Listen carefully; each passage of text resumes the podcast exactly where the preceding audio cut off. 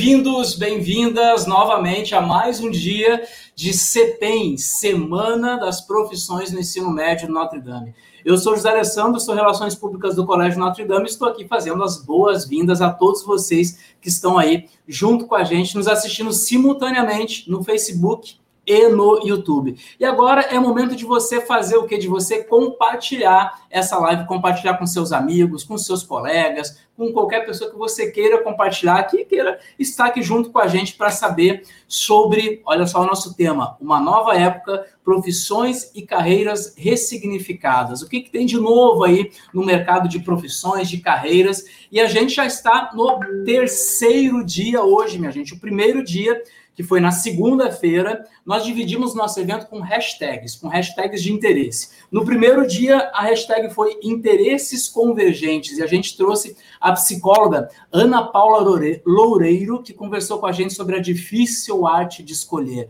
com dicas e pareceres incríveis. Então, se você gostou, volta aí no mesmo canal que você está assistindo, no YouTube ou no Facebook, e assiste a live de segunda-feira, que além da psicóloga, também teve pontos em comuns entre carreira, empreendedorismo e mercado de trabalho, com foi um webinar com o pessoal do Sistema de Ensino Mais O2. O Gustavo teve aqui com a gente conversando, foi muito rico também para saber também empreender, empreender é só abrir uma empresa, será que empreendedor é o cara que abre empresa. Não, o cara pode trabalhar numa empresa e ser empreendedor também. Então, assiste lá, foi de segunda-feira. Ontem, na terça-feira, a nossa hashtag foi Educação Sem Fronteiras.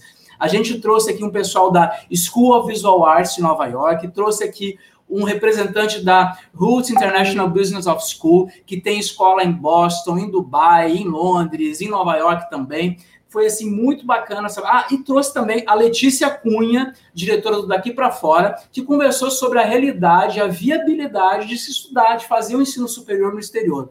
Então, assim, se você tem alguma dúvida ou pensa nisso, assiste a live de ontem, ela está imperdível. Além disso, também teve aqui o presidente do Conselho de Relações Públicas, Marcelo Oliveira, que conversou sobre essa profissão que está super no topo neste momento em que nós vivemos, onde reputação e imagem de empresa e instituições é muito importante a gente ter um cuidado sobre a reputação de empresas e de imagens, e o Relações Públicas é o profissional formado para cuidar disso. Então, isso na live de ontem. E hoje estamos chegando na nossa quarta-feira. E agora que vocês já compartilharam, diga aí de onde que. Deixa eu ver quem está aqui. Felipe. Olá, Felipe. Olá, Felipe Dantas. Bem-vindo. Felipe estava tá todos os dias aí junto com a gente. Me conta aí de onde você é, de onde você está assistindo a gente, que a gente já está ao vivo, compartilha com seus amigos aí para a gente atingir mais pessoas ainda aqui junto com a gente nessa live. Deixa eu trazer aqui a nossa coordenadora educacional do ensino médio,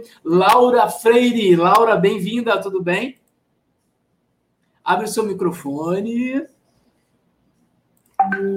Isso acontece, né? Quem nunca deixou um microfone fechado ou aberto, que atira a primeira webcam. Isso aí. Boa tarde, Zé, boa tarde a todos. Desejo que essa tarde seja outra tarde rica, né? rica de informação, rica de aprendizagem. Hoje teremos aí o, o, depoimento, a experiência, né? a narrativa de, algum, de alguns profissionais. Eu desejo que seja uma tarde muito rica para profissões. Muito bacana. Obrigado pelas suas boas-vindas. Deixa eu acrescentar aqui agora Érica, que é a coordenadora do evento, nossa psicopedagoga. Érica Cida, tudo bem? Tudo bem, boa tarde, Zé, boa tarde, Laura, boa tarde a todos os alunos que já estão entrando aí para participar da live. É, ontem a gente teve um pouquinho né, da ensino superior em outro país e outras informações, e hoje a gente vai ter um pouco de algumas das áreas que a gente falou lá aqui no Brasil. Então, para aqueles que não querem realmente ir para outro país, estudar, querem ficar por aqui, vamos ver o que a gente tem de novidades e de possibilidades também. Então, espero que a gente tenha uma ótima live. Vai ser com certeza. O time de hoje está riquíssimo no sentido de ser plural, né? Tanto que, qual é a hashtag de hoje? Open your mind. Então, open your mind. Vamos pensar numa coisa diferente, pensar talvez numa carreira que você não tenha pensado, que você não tenha sequer sonhado, mas de repente hoje nasce uma semente, nasce uma ideia, né? Ou pode ser que uma dessas carreiras, sim, você tenha sonhado, você tenha pensado em fazer. A gente vai ter hoje aqui, conversando com vocês, nós vamos ter cineasta, nós vamos ter um roteirista, autor e ator. Nós vamos ter um piloto e um designer gráfico. É uma mistura, né? Vai ser muito bacana ouvi-los. E vamos começar já, deixa eu já localizar aqui, eles já estão, estão todos aqui, eu vou colocá-los todos aí para vocês verem a, a, riqueza dessas pessoas que estão todas junto com a gente aí. Eu vou apresentando e vou colocando eles aí para vocês verem. Olha só, nós temos aí o César Adnet, bem-vindo, César. César é cineasta, trabalha com cinema, está estudando cinema também, é da Adnet Filmes. Nós temos aqui também, junto com a gente, o Wendel Bendelac. O Wendel é roteirista, autor e ator, trabalha na Rede Globo, está junto com a gente aí também. Obrigado pela presença. Temos aqui também Henrique Hacklander Wagner, ele é piloto da Gol e está junto com a gente também para falar sobre essa possível carreira. E temos aí o, deixa eu pegar ele, cadê? Alexander Francisco. Ele é da Escola de Comunicação e Design Digital, da ECC, ECDD. Ele é designer, né? E vai conversar também com a gente aqui sobre essas possibilidades de estudos na área de design. Então a gente vai ter hoje, hoje o negócio vai ser bem plural, tá certo, pessoal? E vamos, vamos começar. Eu vou pedir para cada um dar aí uma boa tarde para a galera e depois a gente já passa a palavra aí para o nosso primeiro de hoje. Já já vou dizer quem é. Mas dê aí as suas, suas boas-vindas, suas boas tardes. Bom, boa tarde a todos. Obrigado, Zé, pelo convite. É sempre um prazer conversar contigo e poder dividir um pouco da, da minha história e contribuir de alguma forma. Vamos lá. Valeu, obrigado.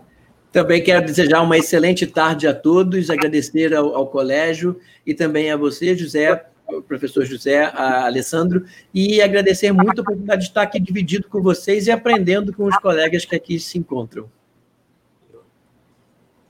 Boa tarde, galera. É, sou César Adneto, aqui para contar um pouco da minha história, compartilhar aqui um pouquinho da minha jornada junto com essa galera incrível que está aqui. Espero que seja uma conversa super interessante. Boa tarde, Alessandro, Laura, Érica, demais colegas, alunos do, do colégio, demais que nos assistem aí hoje. Eu sou o Henrique, né?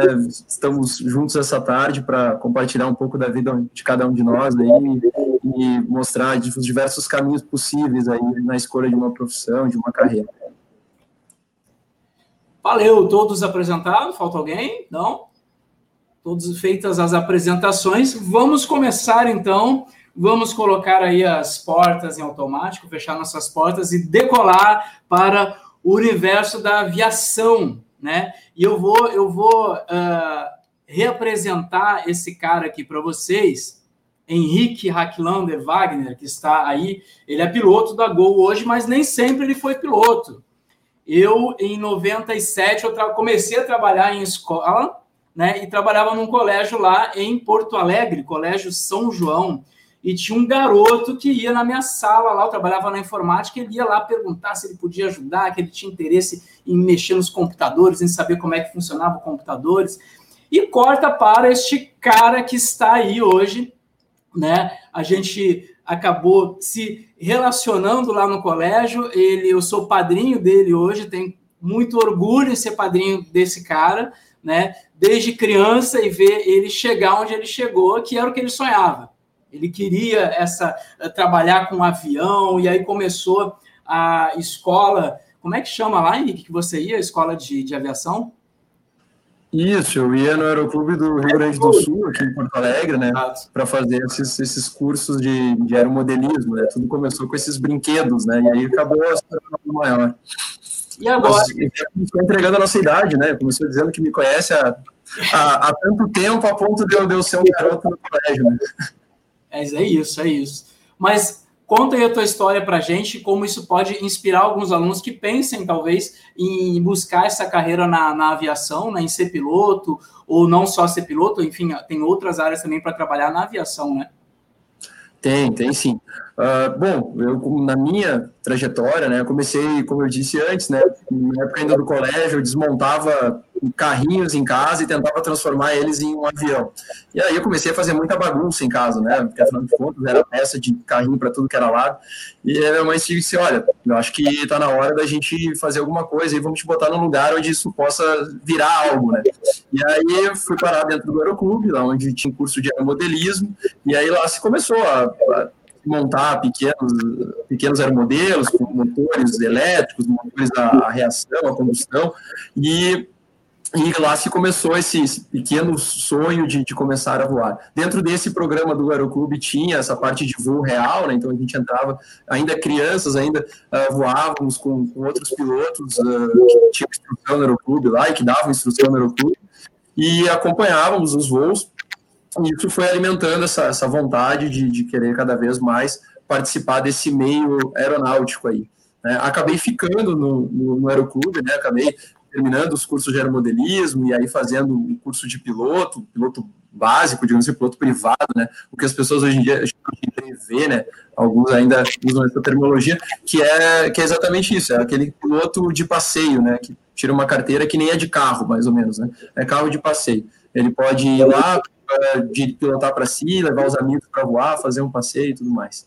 E aí depois disso foi evoluindo, aí fui para o piloto comercial. Aí é um outro curso, vai seguindo na, na carreira, dentro do Aeroclube ainda, para poder pilotar aeronaves ca, cada vez maiores. Né? Mas o início da minha carreira foi esse, foi, foi chegando nesse, nesse ponto, assim.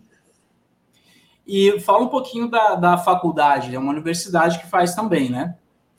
Sim, tem a opção de, de tu ir pela faculdade de qualquer uma das, das, das maneiras, uh, seguindo a faculdade ou não seguindo, né? Ambas precisa, precisa passar pelo aeroclube pelo menos para fazer as horas de voo, né?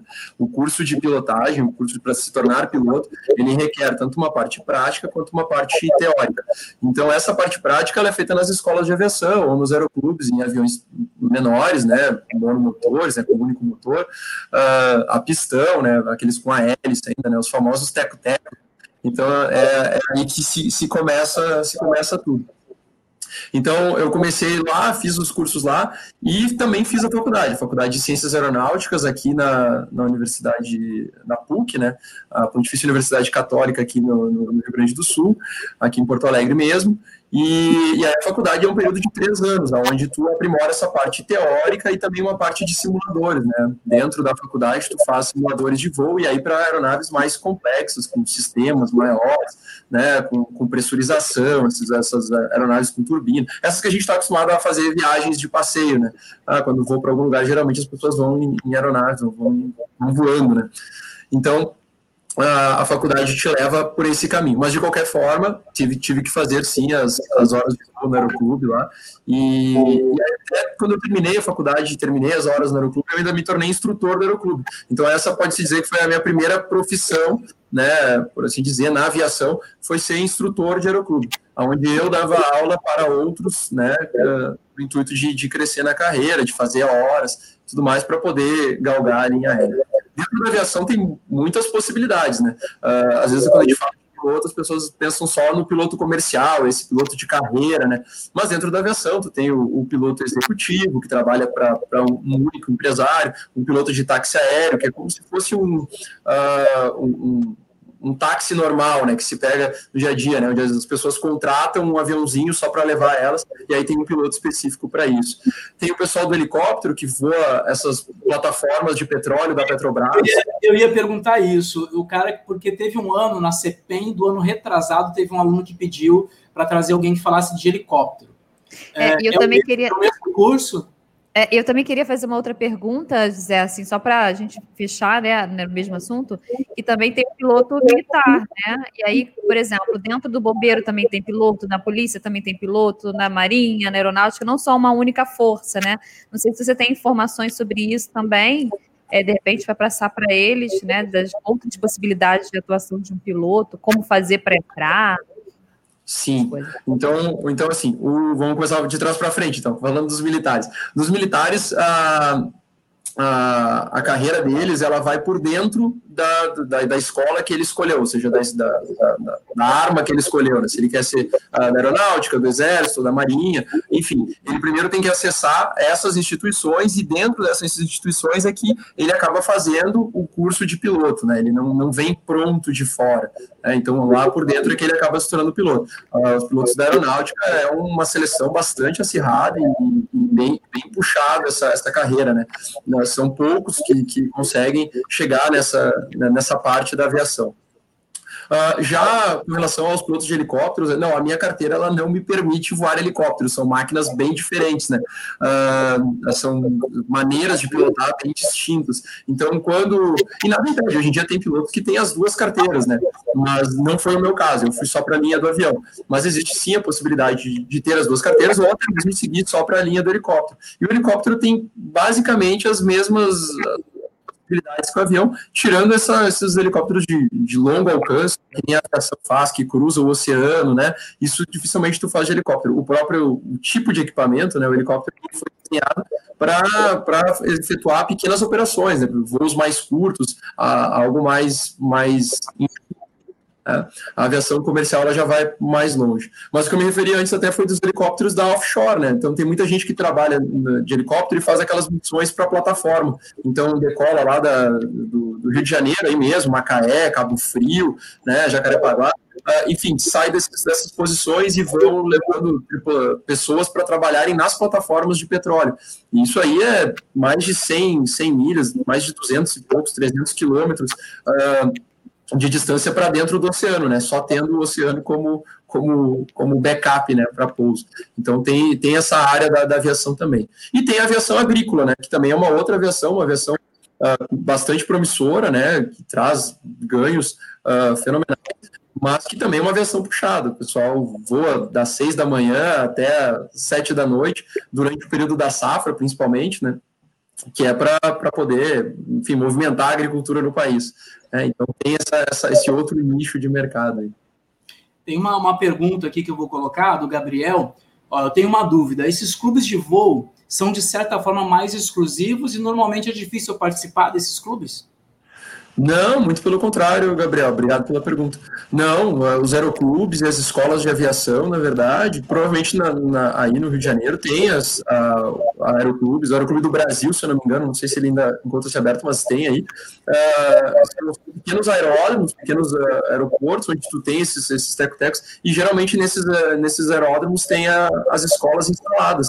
Então é só ir em cada uma dessas escolas e, e verificar como é que funciona para voar, até mesmo não tendo idade para para começar a voar sozinho, geralmente esses, esses locais oferecem voos por ano, onde pode ir junto com o piloto, enfim, conhecer um pouco, entender como é que funciona o voo, porque como é um avião pequeno, né, acaba sentando junto ali, acaba até pilotando um pouco uh, junto com, com, os pilotos em geral. Deixa eu comentar uma coisa, falando em. É, é que ele falou no Teco Teco, agora ele tocou no assunto de novo de aviões pequenos, e quando a gente conta a história, a gente enriquece, ele já sabe o que, que eu vou falar. Teve um dia que ele, ele me ligou, Dindo, vou para o aeroclube, você quer voar junto? E eu tinha curiosidade de saber como é que era essa, essa aeroescola, né? Essa autoescola de, de, de avião. E aí ele me ele pegou, passou em casa, me pegou e a gente foi lá para eu ver como é que era essa aula. Entrei no avião, gente, um avião do tamanho de um, de um Fusca. Entrei no avião lá e ele decolou e estava voando lá. Nós, ó, oh, que legal o avião, bacana, bacana. Pô, e o, ele, o instrutor, né? E o instrutor dando aula. Agora, se você aperta aqui, aperta aqui, aperta colar. Do nada, eles desligam o avião. E o avião começa a cair. Só que eles não avisaram eu que ia ter esse, esse teste. Aí, na hora, eu segurei, porque você fazia assim com as mãos, você botava as mãos nas duas paredes, né? Pequenininho o avião. Aí ele, tudo bem aí? Eu, tudo, tudo bem. Aí ele tem que fazer o avião planar sem motor e o cara falando isso para ele. Não, agora você tem que fazer o avião ficar planando só com o motor direito, só com o motor esquerdo, desliga ali. Isso era a, a aula, para vocês terem ideia, né? Do, do, como é que funciona essa, como é que tem, uh, como é que acontecem essas, essas aulas. Então foi um susto que eu tomei, mas assim, uh, de certa forma eu eles são muito bem treinados, né? Porque você ter esse tipo de treinamento. Eu falei alguma mentira, Henrique? Foi, foi isso mesmo que aconteceu? É, tirando a parte que a gente desliga o avião, a gente não desliga, a gente coloca ele na lenta, né, no, no ponto morto, e desce, desce lombo abaixo. Foi mais ou menos assim, mas, mas a gente sim faz treinamento específico, né, como, simulando como se aquele motor não mais, né, não, não, não pudesse contar com ele, então tem que planar, tem que procurar um local para para pousar, né? de maneira segura, enfim. Aí a gente treina isso nas diversas situações, né? Subindo, em cruzeiro, em descida, né? mais alto, mais baixo. E eu só lembro realmente da, da foi do, do tamanho do olho do, do Alessandro, né, dos olhos do Alessandro, quando, quando o motor reduziu. Isso eu lembro real. Né? Então, assim, ficou, era algo assim apavorante, pensando que, meu Deus, o que está acontecendo? Né? A gente esqueceu de avisar para ele que era um voo de treinamento e que estava tudo certo. Né? Só fazia parte do roteiro. Henrique, eu queria te fazer uma pergunta. É, eu já fui da, da aeronáutica, então acompanhava um pouquinho lá a questão de seleção de pilotos, né? e sei que é algo bem rigoroso em relação a questões de saúde. Como é que é isso para piloto comercial? Quem, de repente, não pode entrar para um serviço militar por ser daltônico ou por possuir alguma questão auditiva, é, para comercial é possível ou também são as mesmas restrições? Ah, excelente pergunta. Uh, não, na verdade, as sessões são um pouco menores, né? Não são, os militares, como eu até comentei antes, é um, é um, é um grupo bem, bem rígido, bem, bem fechado nisso, né? Até pelo, pelo nível de importância né, que, que eles carregam. Mas na aviação comercial também nós passamos por exames médicos uh, anuais, inclusive. Né? Todo ano a gente é obrigado a fazer como se fosse um, um, um check-up, né? E aí verifica se está tudo em ordem, se continua tudo em ordem. Mas existe sim, eu, eu mesmo tenho um colega, um amigo meu de, de, de, infância, que é piloto também, que hoje em dia voa fora, né? Voa no, no Catar até. Mas ele, ele é daltônico. Ele sempre foi e é, sempre foi engraçado, né? Ele confunde o, o verde com o marrom, né? Então, para ele, tudo é verde, aparece marrom. E, mas ele já se acostumou com isso e, e mesmo assim ele voa na comercial, voa aviões uh, grandes lá fora. É, então, é possível continuar. Mas existe um manualzinho, assim, um manual de, de quais são os requisitos mínimos de saúde específicos para a aviação. E aí, quando, quando vai para essa escola, que nem o Gabriel perguntou, né, de, ah, como é que eu faço?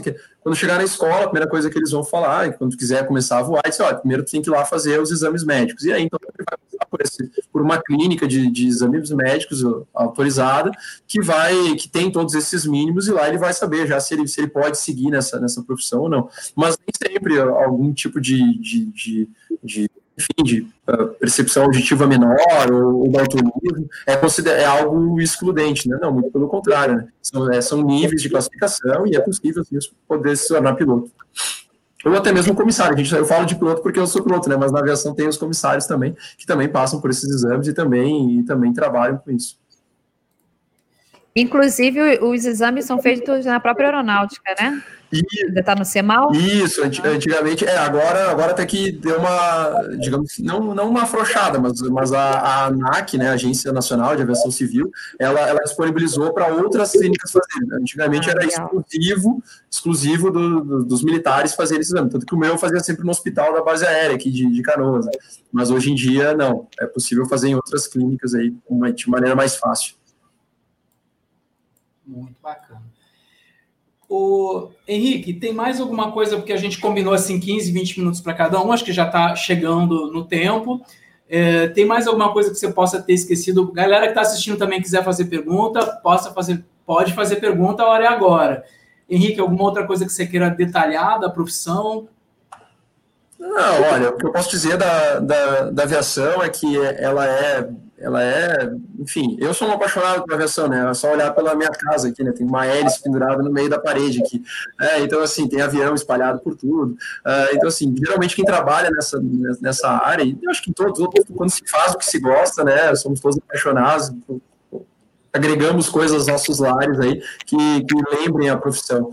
Então, assim, uh, é uma profissão muito gratificante. Eu trabalho na, na linha aérea, Uh, eu posso dizer que uh, o meu, a minha paisagem, né, do lado de fora da minha janela, a paisagem está sempre mudando, né, e graças à natureza que está toda hora me propiciando cada dia poros, poros do sol mais bonitos. Né? Então, assim, uh, acho que isso é, é recompensador. Acho que a aviação tem, tem, tem vários pontos positivos aqui, eu poderia passar mais de uma hora falando sobre eles aqui, mas aí também é, é, é maldade com o que a gente combinou antes, né? Então, é, eu vou, eu vou parar até porque eu falo muito e gesticulo, né? Então, assim, tem que parar um pouco. Ah, mas eu agradeço de verdade, e se quiserem mais informações, por favor, né, o Alessandro tem meu contato, enfim, alguém que tenha, né, se tornou um entusiasta ou já era um entusiasta da aviação, quiser, quiser saber mais informações, quer saber algo mais específico, né, por favor, não hesite em me contatar aí, a gente senta, toma um café e discute, hoje em dia de maneira online, mas a gente toma um café e fala a respeito. Beleza. Henrique, muito obrigado. Eu tenho certeza que muitos alunos se inspiraram ou estão visualizando aí possibilidades, né? E foram muito bem informados com toda a tua fala. Muito obrigado mesmo. Mas agora vamos dar um, um salto, vamos mudar de assunto, né? A gente está falando aí de aviação, de como que funciona esta carreira de, de, de aviação, como eu faço para ser piloto ou para trabalhar. E agora vamos falar de design, vamos dar um salto lá para a Escola de Comunicação e Design Digital do Alexandre Francisco. Você é professor aí na escola, né? Sim, sou professor aqui, coordenador pedagógico também, e além da, da, das graduações, eu também coordeno uma pós-graduação no campo da no campo do design, da especialização Falando em design em também. design, vamos tentar fazer um, um, um breve link aí uh, e, e, um elogio também para a empresa do, do Henrique. Ah, e você deve saber disso também, Alexander, que houve uma grande inovação na parte de design da Gol, né? A Gol tinha uma logomarca que era até bem estranha, era só o, o Gol escrito, né? Meio, meio, desculpa a, a palavra, mas tosquinha, né? Só aquele gol. E houve, é. uma, houve um movimento da empresa em criar um design novo de. E isso passou por tudo, né, Alexandre? Não sei se você percebeu. A gente que trabalha, eu trabalho com design também, a gente acaba percebendo, né? Uniforme, até a caixinha da comida, da, do lanche que vem, é, o, o, a logomarca impressa nas, nas, nas, nas poltronas, é, o próprio avião, as logos impressas no, no avião, nos bilhetes, o site, aplicativo, né? Tudo passa por esse composto, né? Estou dando o exemplo da Gol, que é a empresa do, do Henrique, e é positivo de, de fazer um recriação, né? De ressignificação de design, né? Claro, o design gráfico ele trabalha muito nos esforços do que a gente chama hoje em dia de branding que é todo, todo o processo de gestão de uma marca, para que a marca fale ao consumidor exatamente o que ela precisa falar. Então, a marca, que é o brand, é muito maior do que só o logo em si, mas o logo ele é um principal, o principal formato dessa marca e ele traz consigo também uma essência que precisa ser replicada em todos, uma, todos os materiais que vão ser, que vão levar esse logo. Então, o trabalho do designer gráfico também é o de criar essa marca, de criar esse brand, ou fazer um rebrand, que é, na verdade, criar uma nova marca para uma empresa, é, é, efetuando exatamente a, a a nova comunicação que essa empresa olha quer aí, fazer junto ao seu eu, público. Eu isso, olha aí. É exatamente ó. isso aí, né, que a gente estava falando. Exatamente. Ou seja, os rebrands acontecem justamente porque a sociedade muda, os desejos mudam, o público muda e a marca também precisa mudar ao encontro dessas novas perspectivas. E, o, e um dos trabalhos do designer gráfico é exatamente elaborar esse logo, pensar esse logo, estudar previamente como é que ele vai precisar acontecer, como é que ele vai precisar ficar, estudar os personas envolvidos, enfim, até que ele consiga entregar uma marca nova que diga respeito daquela empresa para a sociedade. Então, esse é um dos trabalhos também. Muito bacana. E conta para a gente aí como é que é o, o teu trabalho aí, como é que é a Escola de Comunicação Design Digital, o que, que ela oferece, e falar um pouquinho dessa profissão que muitos estudantes querem saber a respeito. E eu vou pedir para o Henrique preparar aí, se você quiser mandar no nosso chat privado, eu compartilho com eles aqui, que tem uma pergunta do Gabriel, uh, por onde eu posso me informar sobre aviação, por exemplo, um livro. Ele está pedindo essa dica. Se você tiver a dica, passa para a gente no chat privado aí, Henrique, e aí eu compartilho aqui com todo mundo. E enquanto isso, o Alexander vai explicando aí, falando para a gente da profissão de designer gráfico. Sim, então, a profissão de designer gráfico que nós é, ensinamos lá na CDD, no Rio de Janeiro, é exatamente a que está ligada à indústria criativa. A indústria criativa é muito ampla, ela envolve cinema, ela envolve audiovisual, ela envolve fotografia, envolve uma série de áreas, publicidade, propaganda, marketing, é, trabalhos com turismo, etc. Enfim, a, a indústria criativa é muito ampla em possibilidades, mas o designer gráfico é uma dessas profissões que é, conseguem conversar com, uma, com as outras áreas de uma maneira de bastante sinergia. Então, o designer gráfico ele tem uma multifacetada profissão. Ele pode atuar auxiliando o pessoal no desenvolvimento de games, no caso do, do, do game designer e do designer gráfico, trabalhando num projeto de jogos eletrônicos ou de mesa. Aliás, o jogo de mesa está crescendo bastante no Brasil e no mundo. É, assim como também pode atuar na empresa, ajudando o, a publicidade, o marketing na construção e elaboração de, de marcas, etc. O que é, o que é o jogo de mesa? O jogo de mesa é o famoso jogo de tabuleiro, como a gente chama. Eu, eu também sou game designer, eu desenvolvo jogos de tabuleiro também. Daqui a pouquinho a gente vai falar um pouquinho mais sobre isso, mas é uma área que também está muito, é, muito grande, que é o designer gráfico trabalhando junto ao produtor gráfico, inclusive criando jogos é, educativos, que a gente chama de serious games, jogos sérios, para atuar na área da educação, na área da informação. Então, o, o designer é um profissional multifacetado, repito, que consegue atuar em várias áreas e entregar produtos que sejam do interesse dessas diversas áreas. Vou citar aqui um exemplo: a criação do storyboard para a área de cinema. Muitas vezes é, um, é convidado um designer gráfico para auxiliar na construção do, do, storyboard. E tem outras questões também que, até passando pelo Animatic, pela animação, e eu, e eu preparei um material aqui, se me permite passar, professor José, que é exatamente um, um, panorama assim bem amplo a respeito da profissão de designer gráfico. Podemos passar? Pode, compartilha a tua tela aí com a gente. E se tiver alguma dúvida, podem me interromper sem nenhum problema, que estamos aqui para isso. É... Manda, manda a tua tela aí. Vamos mandar ela... aqui, ó. Já mandamos, está aqui? Está aqui, está aqui. Vou, vou... Já está na tela. Então vamos lá. O designer gráfico, na verdade, a gente fica brincando dizendo o que é o design, né? onde ele come, o que, que ele vive, para é, como ele se multiplica, como ele trabalha, etc. A gente fica brincando e vamos dizer hoje mesmo, aqui, nem vamos esperar o Globo Repórter chegar. E o, a palavra designer vem exatamente do, do verbo latim que quer dizer designare, ou seja, desenhar, designar é, significados para algum objeto, para alguma proposta, simbolizar alguma coisa, representar alguma coisa. Então, o designer é, é uma profissão que atua exatamente em dar sentido para para certas coisas, ressignificar certas coisas e ampliar o significado já existente, no caso de marcas e de propostas, para que isso possa ser entregue numa proposição estética, mas sem perder a função que aqueles objetos e aqueles símbolos e aquelas comunicações, aquelas peças de design têm. Então, a gente consegue desenvolver soluções tangíveis ou intangíveis que, atendam, que atendam a necessidades. E essas necessidades serão estudadas nos públicos, é, em todo grupo social, para que a gente possa sempre tentar atender essas necessidades com conforto, segurança e satisfação de quem vai usar. Então, como eu disse, né, o designer gráfico pode trabalhar no desenvolvimento de logos, ou seja, acentuando a importância da marca junto a, ao plano de comunicação de uma empresa. A, como é que a gente vai identificar uma marca que não tenha. É, perdão, como é que a gente vai identificar uma empresa que não tenha uma marca forte associada?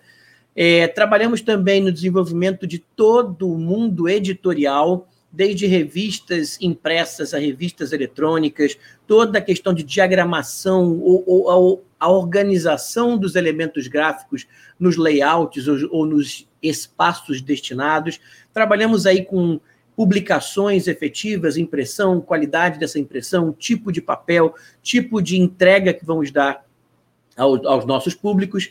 Trabalhamos aí em parques editoriais, ajudamos o pessoal da produção gráfica a criarem revistas, jornais, é, tabloides, é, encartes, em, por fim, toda essa parte que, que vai começar no computador, mas vai terminar impressa. Também trabalhamos com ilustrações, usamos softwares como Illustrator, Adobe Illustrator, para fazermos ilustrações vetoriais, ilustrações que comuniquem alguma coisa, como o próprio nome está dizendo, ilustrar, trazer luz para alguma, para alguma mensagem que a gente queira trazer, mas também podemos fazer fotomontagens, ou seja, trabalhando com Photoshop para criar ilustrações mais realistas e também trazer algum recado, traduzir alguma mensagem para o público que assiste. Também podemos trabalhar com o desenvolvimento de embalagens, é o momento 3D da nossa profissão, onde a gente precisa fazer um determinado estudo para ver como é que uma embalagem de um determinado produto cumpra uma função não só de comunicar, como também uma função de utilidade no transporte desse, desse produto e por aí vai. E também na comunicação visual, que vai atrair o público a entender que aquele produto merece a nossa atenção e pode resolver algum problema. Também vamos desenvolver a toda a parte de iconografia, seja essa, iconografia para web, para sistemas, para jogos, enfim, toda a criação de ícones precisa passar por, por pesquisas de proporção e análise para que eles possam ser criados. Vamos também criar a interface da maior parte dos dispositivos, sejam aplicativos, sejam sites, sejam sistemas. É, é, é o designer gráfico que, juntamente com o pessoal do front-end, vai desenvolver a parte toda ligada a interfaces, a, a, a usabilidade a user experience, ou seja, ao, ao, ao, a experiência do usuário em, em utilizar aquele aplicativo, aquele jogo e por aí vai. Também podemos desenvolver produtos, podemos propor o desenvolvimento de produtos que atendam às mais diversas áreas. Então, esse produto pode partir de um projeto 2D, pode se tornar 3D até que ele venha a ser produzido finalmente. É o que acontece, por exemplo, no design automobilístico que onde o design vai criar desde o RAF, do rascunho, dos sketches, até que ele possa desenvolver isso numa plataforma maior, numa maquete, neste caso em particular, numa maquete de, de massinha, né, que é o, é o clay, para poder fazer um trabalho bem maior e ver se a aerodinâmica funciona ou não, e por aí vai.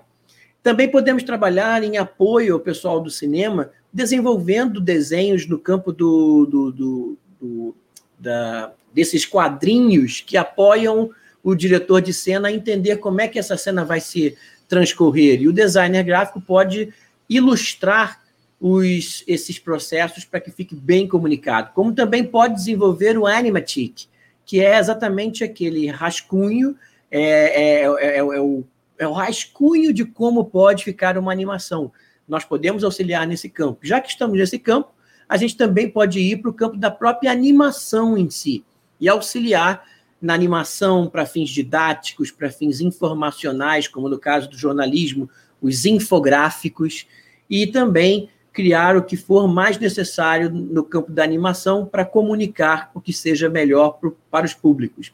Falamos já da interface né, de aplicativos e softwares, também podemos desenvolver é, a parte gráfica e também a parte de iconografia de jogos de tabuleiro, de jogos de mesa. Eu mesmo, como designer de, é, game designer, já desenvolvi e publiquei alguns jogos no mercado, e esses jogos a gente teve que fazer todo um trabalho de design gráfico também para que eles fossem melhor é, entregues à sociedade. Eu tenho, na verdade, dois jogos já publicados e um em via de publicação, é, inclusive vai ser em novembro. Temos aí também toda a interface de jogos eletrônicos, é uma área fascinante no campo do design, a parte que apoia o game design, o desenvolvimento do, de um jogo eletrônico também. E os jogos eletrônicos, o designer gráfico vai desde os ícones que vão ser criados até todo o regime de harmonia cromática, de estudos, de como, as, de como os cenários precisam ficar, e a gente pode auxiliar muito na criação de jogos eletrônicos. Esse aqui eu trouxe porque é um jogo eletrônico que simula um jogo de tabuleiro.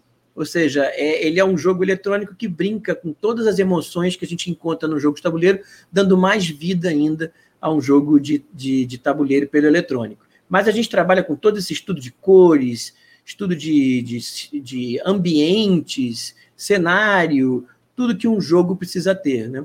E, além disso, temos também a, a, a, o extrapolar do design, alcançando esses designs de experiência, design de negociação, design de estratégia, o design de animação, que é o motion design, o design de interiores, design de moda, design de jogos, enfim. O design está aí para atuar em várias áreas e auxiliar a sociedade de, das mais amplas maneiras possíveis.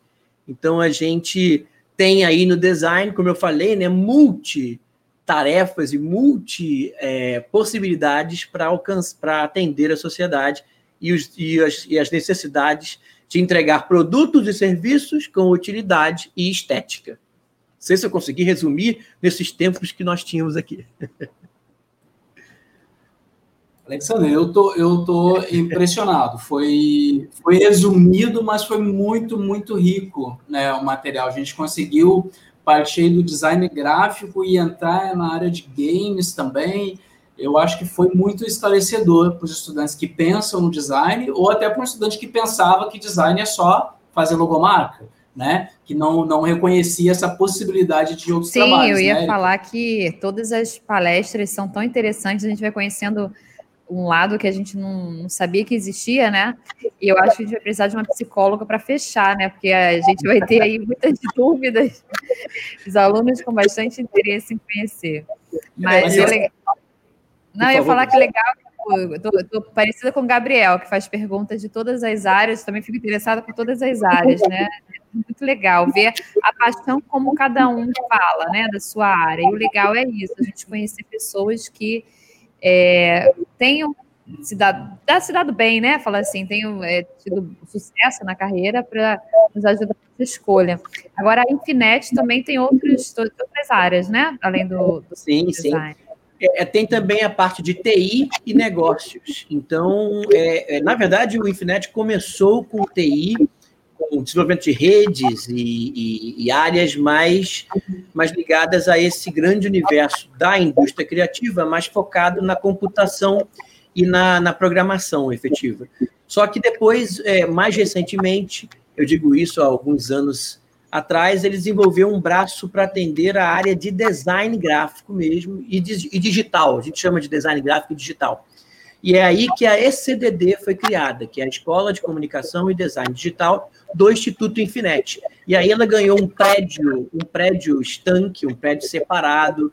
É, tivemos uma equipe nova para trabalhar exatamente com essa área, da, com as outras e demais áreas do, do, do, do da área de, da indústria criativa, como fotografia, também temos o curso de publicidade e propaganda, é, aliás, eu até quero fazer um adendo aqui, né? Eu comecei com publicidade e propaganda. Eu fui me formando em publicidade e propaganda quando eu estava quase terminando, é que eu descobri o design gráfico. Então, é bem comum que você comece numa área e pense que é interessante migrar para outra. Ou então também pode acontecer de você se formar numa área e partir para especializar em outra. E é exatamente isso que nós estamos experimentando lá agora no, na SLD, porque criamos uma, uma pós-graduação em design gráfico. E a gente tomou um susto, porque muita gente de administração, muita gente de outras áreas, até tem até uma pessoa que é da área da química que resolveu se especializar em design. Então, é, e, e, e, então a gente observa como é interessante né, formar pessoas em design formar pessoas para a indústria criativa e ver pessoas formadas em outras áreas migrando para a nossa e a gente contribuindo para a formação dela ou para a especialização dela. Né? Então, é bem interessante esse caminho. É só um comentário rápido também, não tem muito a ver com a palestra, não, mas é uma coisa que me chama atenção nessa parte de design, mas mais voltado para os gamers, né? É a quantidade de produtos que foram é, inventados a partir disso, a preocupação com a ergonomia. Eu vejo você numa cadeira de gamer, me inveja. os é próprios verdade. fones. Diferenciados, né? Teclados próprios. Eu fui comprar esse final de semana um teclado, era tanto tipo de teclado de gamer. Eu falei tanto cuidado com essa questão da ergonomia, da qualidade dos produtos, que acabam facilitando quem não é da, dessa área, mas para trazer o melhor conforto né, no uso dos equipamentos. Então, foi uma área que surgiu para ajudar as outras de alguma coisa, de uma claro. forma, a ergonomia dos produtos, né? Exatamente. A ergonomia é uma grande aliada nossa nos, nos, estudos dos produtos que nós desenvolvemos, assim como a Gestalt, que é um assunto da psicologia, é também um assunto muito, é, muito, muito amigo nosso para a gente usar as melhores cores, pensar os melhores formatos de uma peça para entregar para as pessoas. E, e, é, e, a, e a professora lembrou bem que a área, nós também temos lá a formação em game designer, que é justamente para ajudar as pessoas a desenvolverem e bolarem os seus próprios jogos, e desenvolverem tanto no campo do, do jogo de mesa quanto do, no campo do jogo eletrônico também, que é uma área, são áreas que crescem cada vez mais. Então a gente gosta muito de lidar com pessoas que estão é, treinando sua criatividade, porque todos temos criatividade, mas esses estão treinando sua criatividade para atuarem em várias áreas. E uma área que nós temos muito carinho também é, lá na, indústria criativa, na SDD, é a área de cinema, que eu sei que será bem representada aqui hoje, também por um dos, dos, dos convidados. Eu não vou, não vou falar sobre ela para deixar que o, que, o, que o convidado fale bem melhor, com muito mais propriedade, inclusive, mas é uma área que a gente também tem muita alegria, nossos estúdios ficam sempre cheios de pessoas gravando coisas lá, os alunos gravando. Enfim, a gente tem muito entusiasmo pelo design gráfico e por todas as áreas da indústria criativa que nós atuamos e oferecemos lá na, na, na faculdade. Você falou da área de, de, de, gamer, eu quero só lembrar os estudantes do Notre Dame que estão aí, que dentro do Notre Dame tem uma escola de gamer, de youtuber, se você quiser, se informa ali nos cursos livres, que tem essas possibilidades de você já se aproximar, dar um, dar um, primeiro passo, né? Fazer um cursinho, ver como é que funciona a área.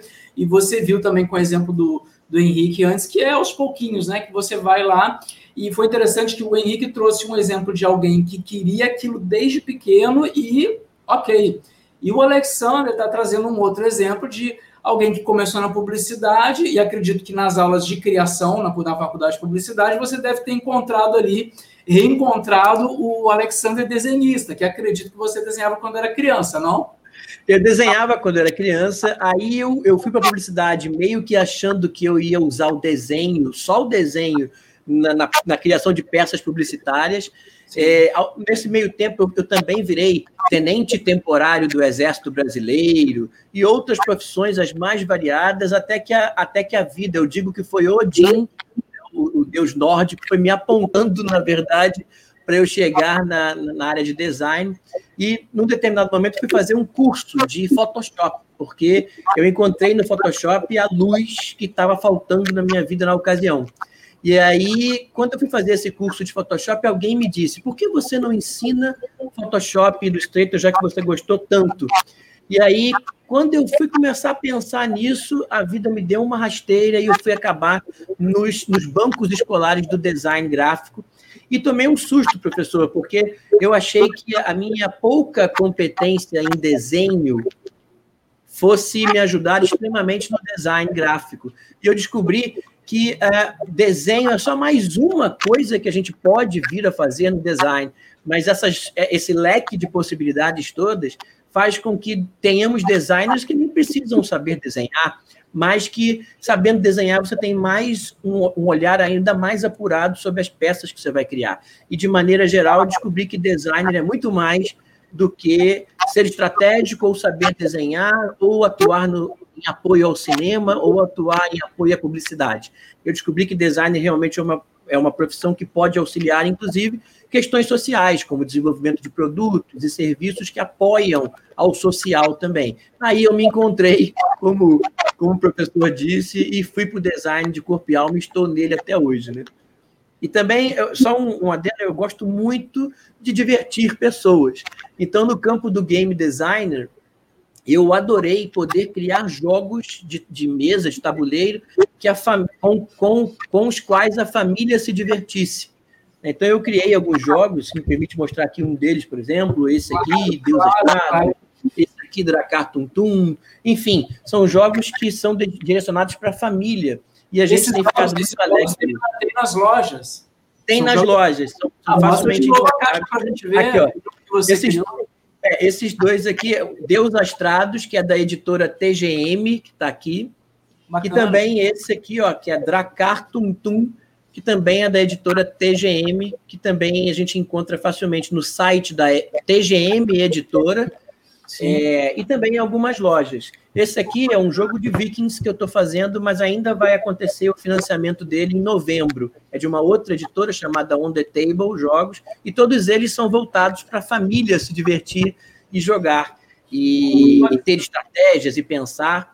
Mas o, eu, eu, e se me permite, né, tem esse jogo aqui chamado Contaê, Heroínas Negras Brasileiras, que foi um jogo que eu fiz para educação, foi tema da minha foi, a, foi o artefato da minha dissertação de mestrado, onde eu criei um jogo que, os, é, que ele é gratuito. Os professores podem entrar no site Contaê, Heroínas Negras Brasileiras, imprimir as cartas e jogar com seus alunos, porque ele tem amparo no BNCC e por aí vai. Então, tem ilustrações aqui de grandes personalidades negras Bota- bota mais brasileiras. perto, cara, Bota mais perto da câmera. tá? Aqui, ó, grandes personalidades negras brasileiras que foram é, várias profissões e tem cartas todas com, com, com cordel e outras funções que, as, que o aluno tem que tentar encontrar, ou seja, é um jogo educativo chamado Contaê, voltado para professores aplicarem isso no campo da história, das artes, da literatura, é, em,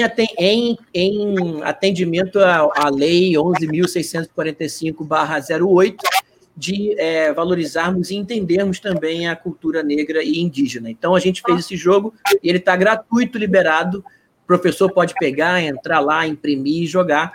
E ali também você vai ver um pouquinho mais do design gráfico atuando na criação de ícones, na criação da própria jogabilidade e tudo mais. Nossa, que bacana. Eu acho que a gente tem que chamar ele para uma live de paz, né, Zé? No dia de formação, né? Qual é o, qual é o site que está o Contaê? É, é só procurar Conta Heroínas Negras Brasileiras site. É só para professores? Ah, tá perguntando aqui a Alessandra, tá perguntando. Não, não, ele está aberto, mas ele foi projetado para experiência em sala de aula. Mas ele tem Bacana. regras altamente simples que podem ser aplicadas né, em casa, para diversão das pessoas normais. Mas ele é um jogo é, de, de, de vertente mais didática. Entendi. Ele é, está mais ligado à questão mesmo de, de conhecer essas personagens negras que a gente desconhece no campo da história, por vários fatores, de uma maneira didática e, e lúdica, né? Entendi. O Gabriel tinha perguntado é, se tinha a ver com Dungeons and Dragons, eu acho que é assim, não sei se é assim que fala. Isso. Esse- esses jogos aqui, eles fazem parte do que a gente chama de, é, é, jogos, de jogos de tabuleiro modernos. Então, eles não são exatamente ligados ao RPG. O RPG é uma das vertentes de jogo e que trabalha com livros. Esses aqui não, esses aqui têm componentes, esses aqui têm pecinhas, têm cartas. Eles estão mais ligados ao campo do card game, como esse aqui, por exemplo, o Dracar Tum é um card game, só tem cartas aqui dentro e as próprias cartas se resolvem para o jogo acontecer. É, outros jogos têm tabuleiro, tem dados, e aí o RPG é um outro estilo de jogos é, que é onde a gente faz encenações de personagens dentro do. Geralmente é no universo medieval, mas o, o RPG é um outro tipo. Dun- Dungeons and Dragons é, é um bom exemplo de RPG. Sim. E tem alguns jogos de tabuleiro que se baseiam nele, mas o jogo de tabuleiro é um, é um, é um, um outro universo ainda. Certo. Pessoal, eu botei, botei o site aí do Contaê, tá nos comentários aí o link do site, tá? Quem quiser baixar o, o jogo aí criado pelo professor Alexander, tem aqui as explicações. Isso também é só jogar no Google, Contaê Jogo, já aparece esse site aqui dentro do Google e tem o link aí nos comentários também para você acessar. Muito bacana, Alexander, sua, sua contribuição com a gente aí. Não sei se você tem alguma outra coisa para falar para finalizar. Eu tenho que agradecer a oportunidade, agradecer muito ao Colégio Notre Dame esse evento do CEPEM e também ao, ao professor José e à professora Érica que nos abriram esse espaço e só dizer que estamos à disposição para tirar dúvidas e, e trazer mais colocações. Se quiserem, a gente volta para conversar mais sobre design de jogos de mesa ou, ou eletrônicos, ou o que mais desejarem, estamos aqui ao inteiro dispor. E agradecendo muito a oportunidade. Você, você falar dessa do que aconteceu da sua história, né? A gente começou publicidade e aí se deparou ali com o desenho e descobriu que era na área de designer e você fala de tudo isso com muita paixão, assim como o Henrique, assim como eu acredito que os próximos convidados também. Mas eu digo para você, o, o Alexander, imagina um garoto que resolve fazer direito. E aí ele vai fazer direito, vai porque ele quer se formar advogado, ele quer descobrir essas histórias ou defender as pessoas, né, ou investigar casos, ele vai fazer direito. E no meio da faculdade de direito ele descobre que não, que ele tem uma veia para ser ator, ele quer ser ator. E aí ele vai pro teatro. E aí no teatro imbuído já também da faculdade de direito, ele começa a escrever também para teatro e descobre que ele gosta de contar histórias. E imagina esse, esse cara, esse, esse menino, muito fã, e ele acaba amando novelas, acaba uh, curtindo novelas desde criança em função de uma atriz, Malu Mader, apaixonado por essa atriz. Corta para essa historinha que eu estou contando, para este cara atualmente está escrevendo novelas na Rede Globo, com a possibilidade de trabalhar com a pessoa que ele era fã desde pequenininho. Essa pessoa está aqui com a gente, é o Wendel Bendelac, que foi esse garoto que eu contei essa história para vocês, que começou lá no direito e é, é assim mesmo a história, Wendel? Eu pulei alguma parte? É, bom, começou uma obra aqui do lado, tomara que não atrapalhe aqui o, o áudio, tá tudo bem? Ah, que bom. É, é bem, é bem isso. Na verdade, eu a minha história começa em Belém do Pará, eu sou filho único, então a minha babá eletrônica sempre foi a televisão. Eu cresci assistindo televisão, né? Ficava vendo Vale a Pena Ver de Novo, novela das seis, das sete, das oito, quando tinha das nove, onze, eu ficava vendo tudo. E eu, na verdade, eu sempre achei que eu queria é, ser ator por conta do que eu via, né? Por conta, inclusive, da Malumada, que eu cresci assistindo todos os papéis que ela fez. E eu, em algum lugar dentro de mim, eu falei, ah, quero ser ator. Aí procurei em Belém, né, um curso de teatro, não tinha, pelo menos na minha época eu não encontrei nada acessível.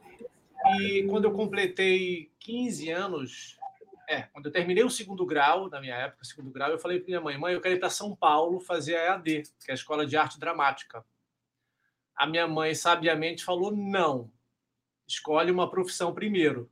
Ela não ela não me apoiou nesse sentido de ser artista, de ser ator. E eu achei que ela foi sábia mesmo. Acho que eu era muito jovem ainda para decidir quero ser isso ou aquilo. Então, como eu lia muito romance policial, muito Agatha Christie, eu achei que eu queria ser advogado, detetive. Então eu fiz direito, como o José Alessandro falou, fiz a faculdade de direito, me apaixonei pelo direito, não foi não foi um sofrimento para mim, sobretudo porque na universidade eu encontrei um curso de teatro. Então eu estava eu tava saciado do meu lado artista, né? Fazendo um curso de teatro lá. Me formei em direito, entreguei o diploma para minha mãe, mãe, está aqui seu diploma de advogado, pendure na parede, mostre para a família, mas agora eu vou atrás do meu sonho de ser ator. Aí nisso eu já mudei de ideia, quis ir para o Rio de Janeiro, lógico, por conta da televisão, que eu assistia muito e a TV era no, é no Rio de Janeiro. Me formei na CAL, Casa das Artes de Laranjeiras.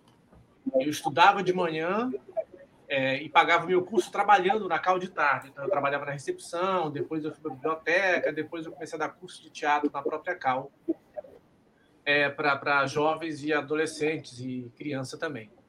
Me formei na CAL, trabalhei como, como ator algum tempo aqui no Rio, e teve um período que eu fiquei sem dinheiro para comprar uma aspirina, sem, sem nada, sem nada, estava muito mal de grana e meu, meu, meu, a minha carteira da OAB caiu numa mesa de restaurante na hora de assinar um cheque e uma advogada falou: Você é advogado? Como assim? Tanta gente querendo uma carteira dessa, você não quer trabalhar no meu escritório? Eu topei trabalhar como advogado. E trabalhei de 2000 a 2003 nesse escritório. Trabalhava lá no centro da cidade, de terno e gravata meus amigos me encontravam e falavam: Nossa, que personagem é esse? Você está fazendo uma peça? É laboratório? E fiquei três anos abri mão do teatro, abri mão de, de tentar ser ator, porque realmente estava um momento muito difícil. E mas o bichinho do teatro, ele, né, o Alessandro que trabalha com isso também sabe que a gente não consegue ficar muito tempo longe do palco, longe da arte. Então eu entrei num curso de, de teatro para estudar Nelson Rodrigues, reencontrei uns amigos da Cal, que é o Rodrigo Fagundes, a Flávia Guedes a Thaís Lopes, e a gente fez uma peça chamada Surto, em 2003, que foi um divisor de águas nas nossas vidas, né? abriu muitas portas, ficamos 11 anos em cartaz, sempre como ator, trabalhando como ator. No surto, a gente começou a dirigir, se autodirigir. Eu escrevi algumas coisas, cada um escreveu os seus esquetes. Mas só para voltar lá em Belém, eu fiz uma oficina de teatro lá, que mostrava que o teatro não é feito só de ator, mas tem direção, tem interpretação, tem iluminação, figurino, cenário. E eu escolhi a atuação, que era o que eu achava que eu queria corta para agora, nesse momento da minha vida, eu comecei a perceber, fazendo, atuando, que eu não queria só atuar, eu queria contar a história, né? Eu queria contar a história. Eu achava que para contar a história eu tinha que atuar. Mas, na verdade, eu descobri que eu era apaixonado por aquelas letrinhas, né? Por aquelas, aquelas histórias que estavam no papel.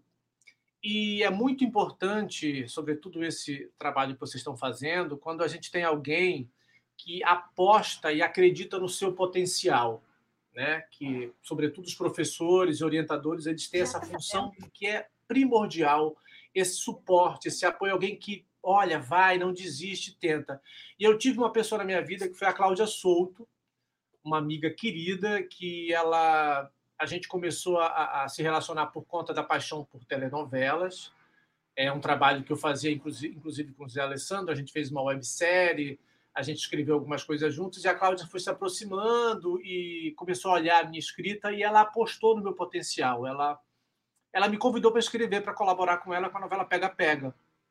E quando ela me convidou, eu tomei um susto, porque eu, eu achava que ia, eu ia fazer como ator. E, na verdade, eu, você não quer colaborar comigo? E eu, na hora, topei. E ela perguntou, mas por que você quer fazer isso? Eu falei, olha, Cláudia, porque o que eu quero fazer na televisão, eu não vou ter oportunidade. Eu já dei muito burro em ponta de faca, era difícil. E se eu estou do lado de cá da tela, do computador, eu posso ser todos os personagens que eu quiser. Né? E ela me apoiou, ela me incentivou. E, e hoje eu estou. E eu sou privilegiado, porque nessa profissão de artista eu não preciso escolher. Né? Não sei se vocês concordam com isso, acho que sim, eu não preciso escolher. Eu posso atuar como ator, eu posso escrever, eu posso dirigir, eu posso fazer iluminação. Então, é, é, aquela oficina lá atrás que separava, eu acho que eu consigo hoje em dia juntar muito bem na, na, minha, na minha nesse momento de carreira. Mas eu agora, se eu tiver que escolher um, é escrever. É um momento que eu estou muito apaixonado, muito imbuído e quero cada vez mais, porque eu nunca fiz um curso de roteiro.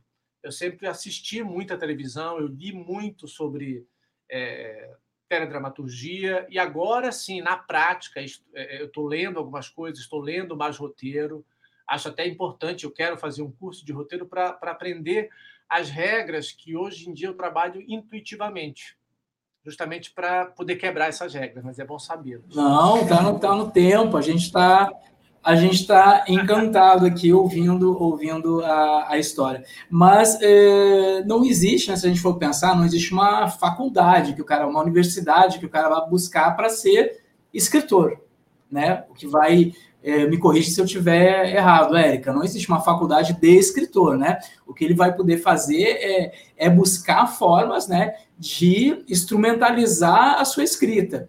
É, e uma delas, na verdade, é se a gente for é, falar com o Endel, por exemplo, ele, ele consome muita literatura, ele lê muito. Então, isso acaba te instrumentalizando para uma escrita cada vez melhor. E, claro, se ele é, como a gente colocou aqui, ele é um autor de, de, de novelas, principalmente de, de, novelas e séries, né? É claro que assistir a novelas e a séries e, e assistir com o olhar técnico, né, que é diferente. Com certeza o Wendel assiste uma novela diferente de nós, né? Ele já assiste já pensando o que, que aquela fala vai proporcionar, onde que ela está linkada, né? Por que, que usou esse palavreado com esse personagem, enfim, tem tudo isso, né?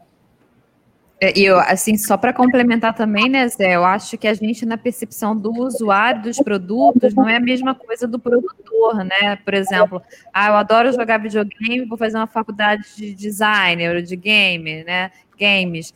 Ah, eu gosto de assistir novela, então vou, vou, ser ator, né? Então tem a percepção do usuário e, e de quem realmente vai produzir. Tipo, eu me vejo realmente me dedicando, se for caso do ator, decorar texto, pensar, estudar atuação, né? enfim, uma série de coisas que é necessário para ser um autor ou um escritor, né?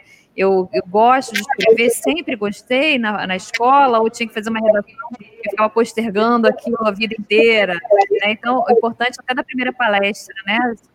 Autoconhecimento, que é importante você saber daquilo que você gosta, daquilo que tem facilidade para aprender. Se você é uma pessoa flexível que está apta a aprender coisas novas, a fazer coisas que você não goste tanto, né? Mas que é necessário para sua atuação profissional. Então, acho super bacana assim, o Wendel trazer um pouco dessa experiência dele. E se naquele momento ele não queria entrar em conflito com a mãe dele, tudo bem, não entrou, foi lá, é, não... fez, não deixou de aproveitar. Provavelmente tem coisas do direito que você deve usar muito também, né? Em outras falar. áreas. Deixa você falar. falar. É, muita gente me pergunta: ah, você acha que perdeu tempo fazendo a faculdade de direito? E não, eu sempre falo que a minha faculdade de direito foi o meu melhor curso de teatro. É, e hoje em dia eu acho que foi o meu melhor curso de roteiro, porque eu trabalhei como advogado, eu estagiei num cartório em Belém durante um ano. Então eu tinha muito contato com processos, sabe? Processo de reconhecimento de paternidade, briga de vizinho, separação. Aí quando você pegava um processo de divórcio, você via João e Maria se casaram em 1950, tiveram três filhos, um casal feliz, e agora estão aqui se chamando de cobras e lagartos, querendo separação. Aquilo, para mim, já era um, um, roteiro, né? uma novela, né? com todos os elementos do melodrama. Então, hoje eu tenho essa consciência, essas fichas caíram né? na, na minha cabeça, e, e eu trabalhei, estudei muito vara de família, questões familiares, e o que é novela se não laços de família? É. Então, é, com certeza, é, foi super importante. A minha mãe foi muito sábia, porque teve um momento da minha profissão de artista que, como eu falei, eu fiquei bem sem, sem, sem grana e eu recorri ao direito e vivi três anos do meu, meu, meu direito, do meu registro de advogado. Então, é, é, é importante ter um plano B. Bacana. E se você eh, tiver que sugerir para os estudantes, né, uma alguma estratégia, eu vi que eu ia perguntar isso por causa da, do que ela, do que a Alessandra colocou aqui. Deixa eu botar aqui na tela.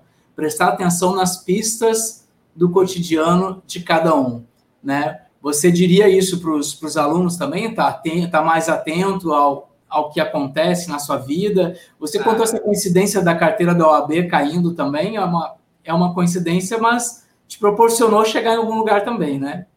Foi, foi. Essa, essa minha, minha chefa de direito, né, que eu trabalhei três anos, ela era dona de um teatro. Olha que loucura. Foi onde o surto estreou, em 2003, no Sobrado, Correia Lima.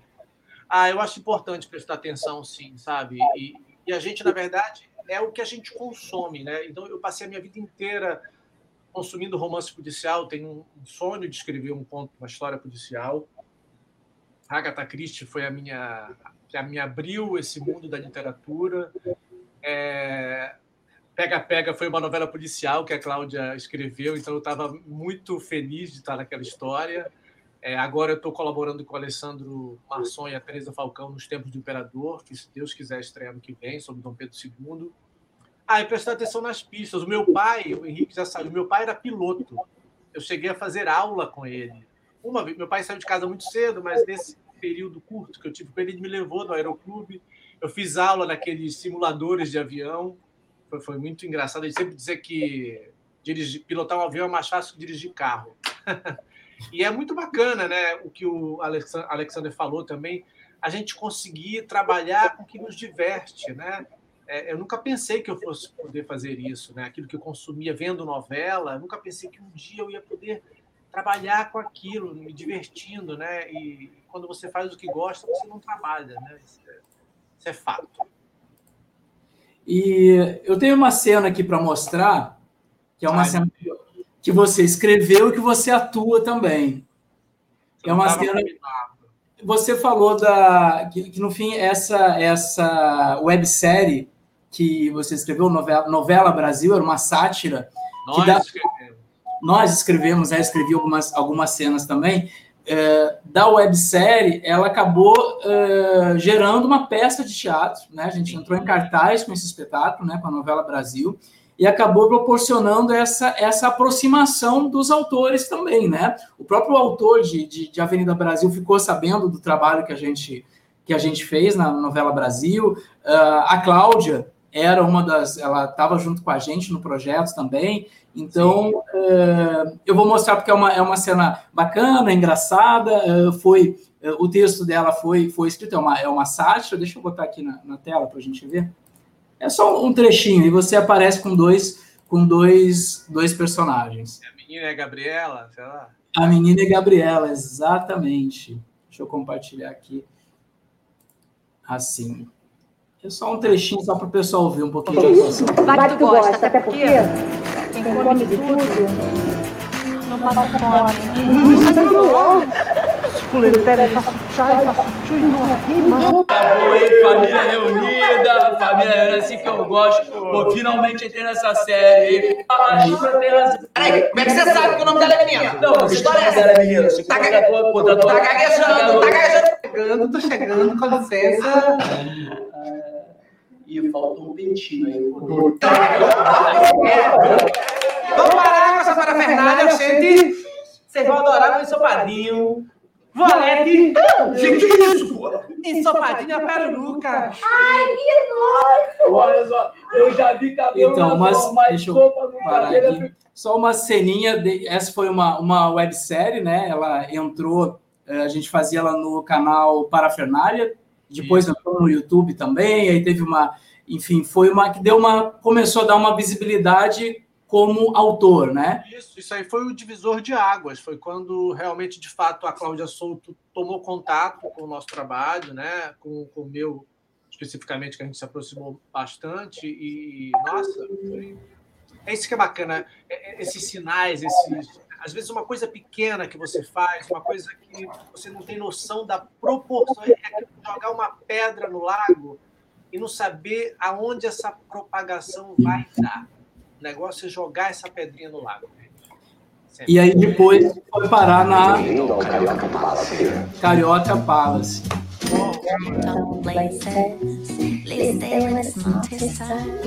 Isso aqui é a casamento do Pedrinho, o nosso patrão.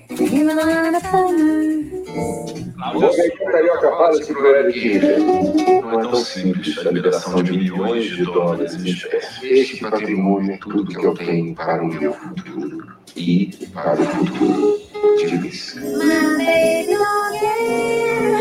Sua filha é uma pessoa muito interessante, sabia? Não quero você envolvida com esse homem.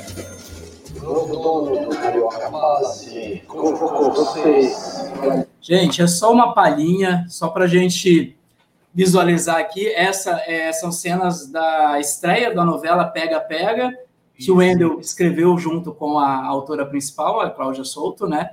E que aí começou essa, essa, essa história toda que a gente está ouvindo aí do autor eh, e roteirista Wendel Bendelac.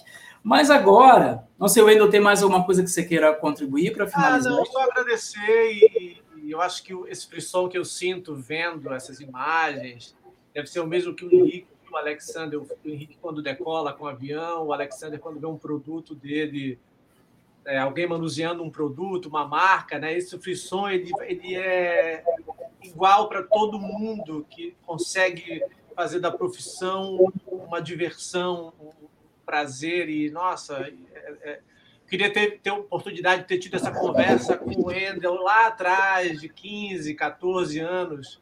Acho que teria encurtado, é, é, facilitado a minha trajetória. Mas, nossa, muito obrigado e muito feliz de estar participando hoje aqui com vocês. Oh, bacana, bacana. Gente, é, estamos vendo histórias. Hoje está um storytelling, né?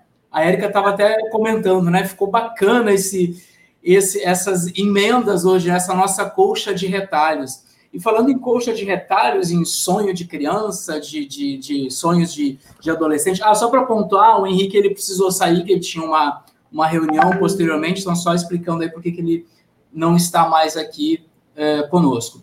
E falando dessa, dessa colcha de retalhos desses sonhos, né? Vamos trair. Olha só, a gente estava no design, no, no, vamos voltar. Nós estávamos no avião, do avião falamos do design, da, da Gol, do design, passamos para o Alexandre, o Alexandre falando que fez uma faculdade, acabou descobrindo outra coisa dentro daquela faculdade, a gente parou na história do Endel, que também tem este quê. E agora, e o Wendel começou a falar. O Wendel é um autor né, de, de novelas, de séries, e a gente acabou de ver algumas cenas. Falando em cenas, em vídeos, vamos para um outro universo, agora para o universo do cinema.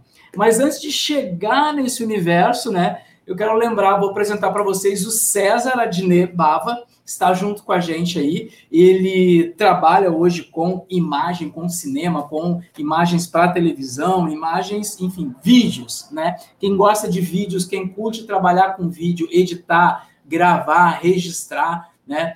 Pode ter aí na história que o César vai contar para a gente alguma inspiração. Eu ia contar como é que essa história comentou, mas eu vou estar fazendo spoiler, né, César? Porque você preparou um, você tem um roteiro aí para mostrar, né?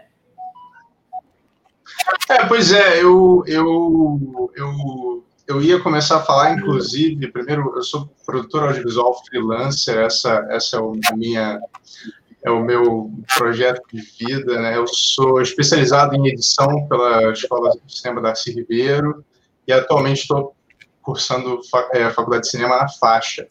É, eu a minha trajetória ela começa, cara. Eu acho que é um, uma coisa muito interessante de se falar aqui. Eu sou ex-aluno Notre Dame, é, com muito orgulho. É, e a minha trajetória profissional ela se inicia no Notre Dame, né? É, porque né, como isso foi acontecer, né? Eu sempre me interessei por fazer vídeo e o Notre Dame sempre me deu essa porta de entrada assim para fazer os vídeos.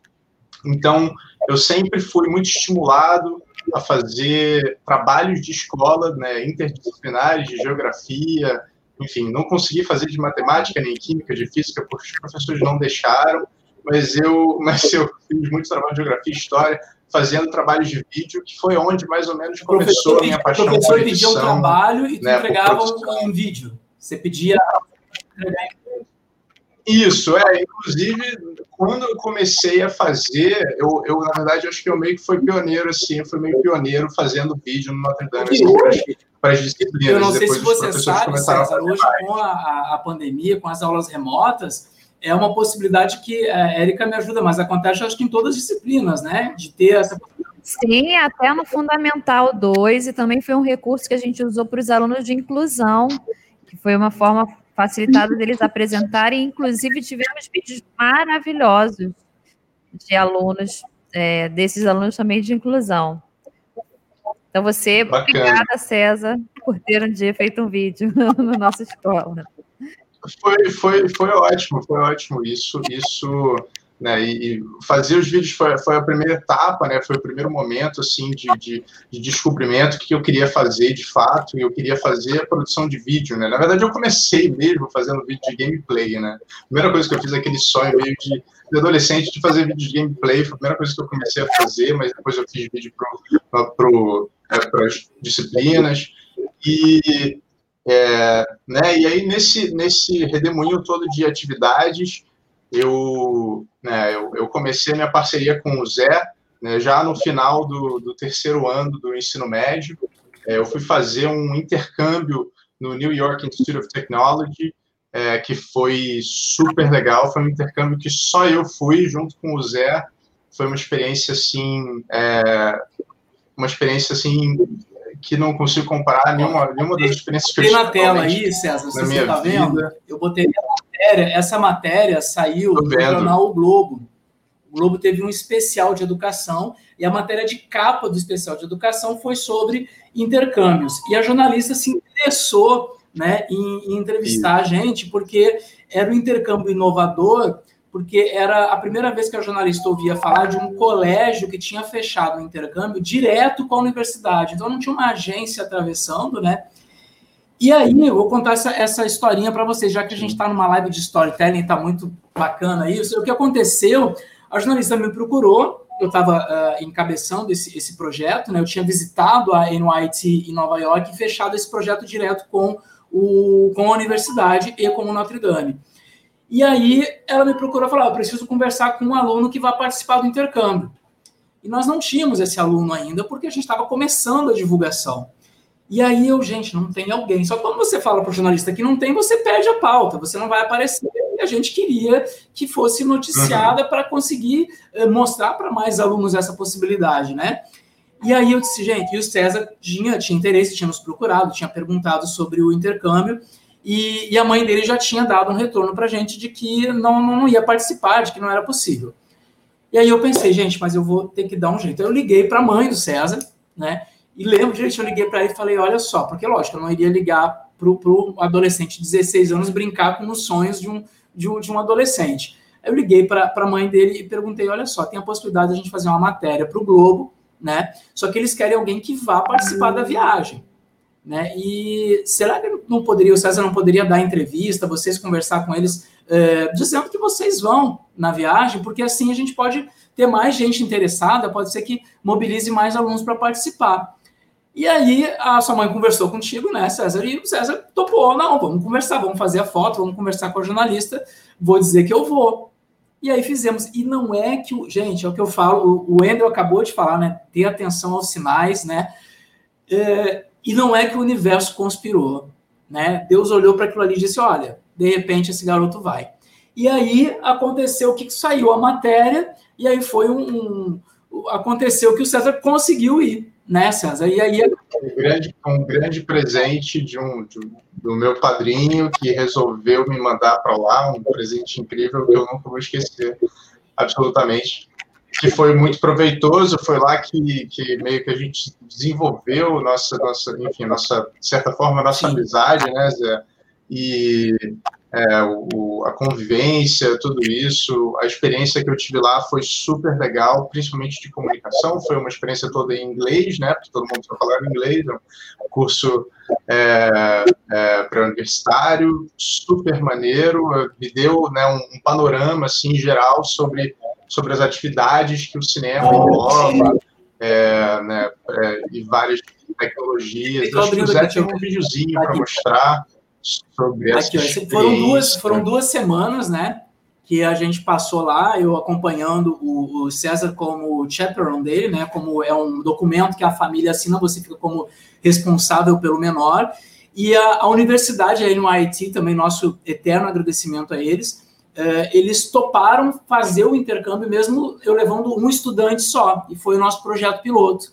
E aí eu fui junto, fiz o registro, né? a gente fez, por exemplo, esse vídeo aí é, é, das aulas acontecendo lá, né? Então aí já é uma aula, como eles falavam, totalmente hands-on, né? Mão na massa, era pegando equipamento e gravando, indo para a rua para gravar. Aqui tem algumas, algumas cenas lá de dentro lá da, da universidade, e aqui em Nova York, obviamente, já já teve, fizemos fotografia também, né, César? Fotografamos a, a, cidade. Direto, a gente foi em vários lugares, assim, Roosevelt Island, tiramos foto lá direto, foi ótimo. Fantástico. Deixa eu ver, o, eu acabei passando, e não era esse vídeo aqui, deixa eu abrir aqui a tela, era...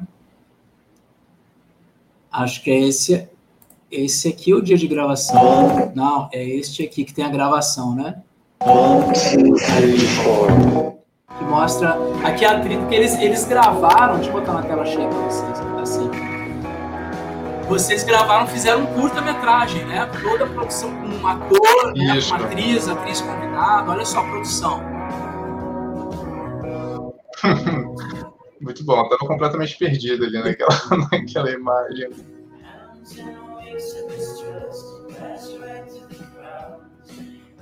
Esse foi o dia foi dia de né? gravação no estúdio, né? Isso, a gente aprendeu a mexer na, na iluminação, né? Tinha mesa de luz, tinha, tinha né, as câmeras, né, o chroma key, todo, todo esse processo a gente aprendeu lá. E também a interação também é sempre muito importante com os professores e com os, as pessoas que também estavam fazendo o curso teve, lá. Teve um dia, teve um dia de gravação que foi uh, fora ali, não fora, na frente da universidade, que fica, na, fica muito próximo ao Central Park. Aí teve um dia de gravação que foi todo no Central Park. Isso foi muito bacana.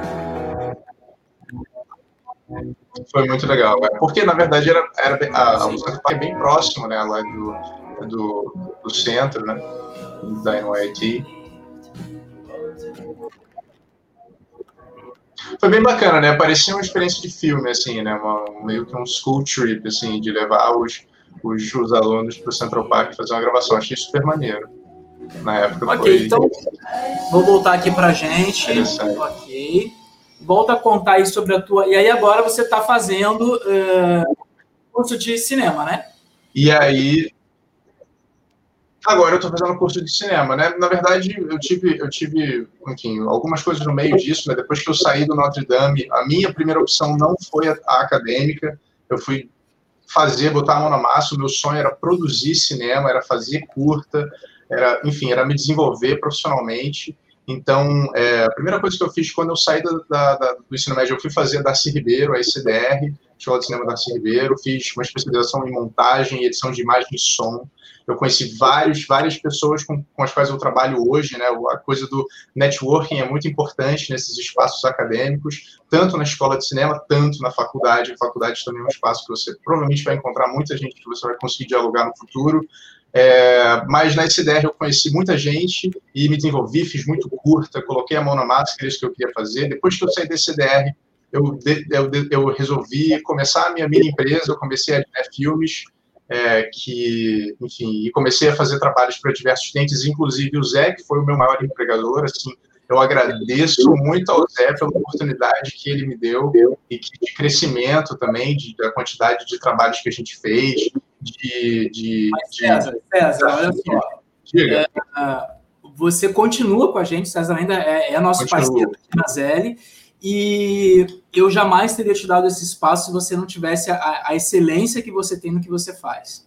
E eu faço questão de mostrar um vídeo aqui, é um vídeo de um minuto, que foi, as imagens foram uh, captadas pelo, pelo César, foram editadas por ele também. É um vídeo que a gente exibiu em cinemas, em salas de cinemas, exibiram, exibimos esse vídeo uh, YouTube, Facebook, redes sociais, enfim, dei uma olhadinha na qualidade desse vídeo. Não é que o futuro chegou?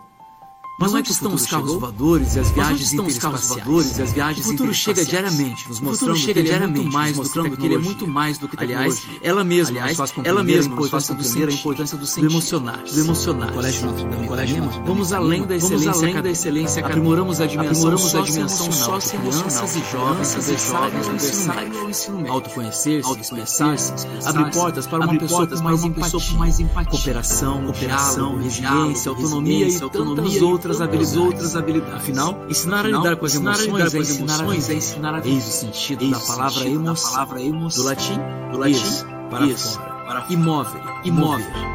Emocionar-se, é mover para fora algo para que está dentro da gente. da gente. É voar para fora é voar de si para mesmo, fora em direção, ao outro. direção ao outro. Saber lidar com as emoções, com as emoções é ser um humano, é ser um humano com asas. Colégio Notre Dame e Ipanema. Nossas conexões, Nossas conexões movem nossos caminhos. Movem nossos caminhos.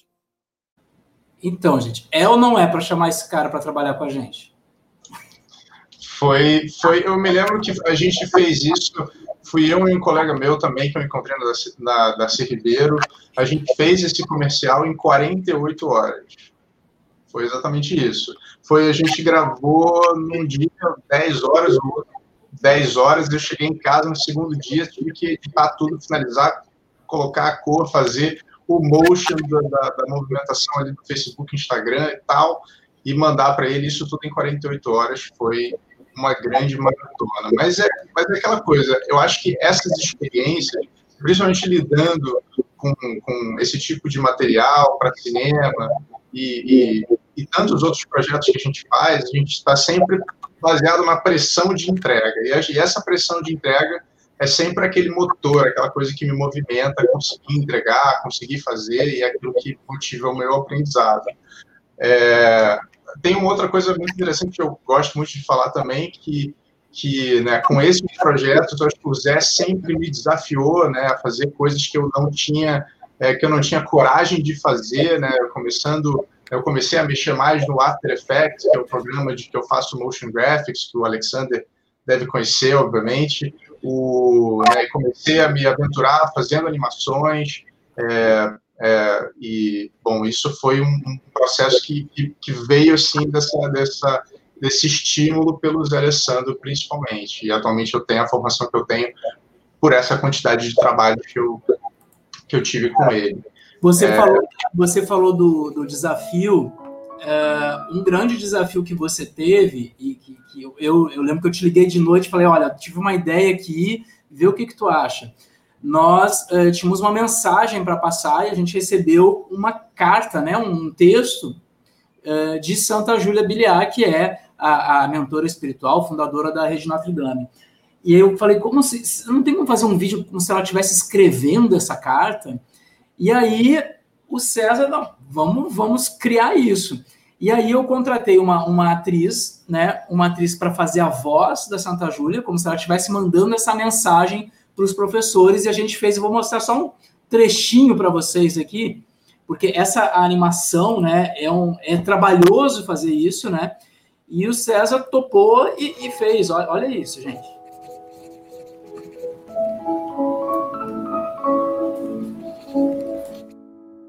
Meu bom eterno filho, minha boa eterna filha, todos os dias o bom Deus me permite em pensamento ir ao teu encontro.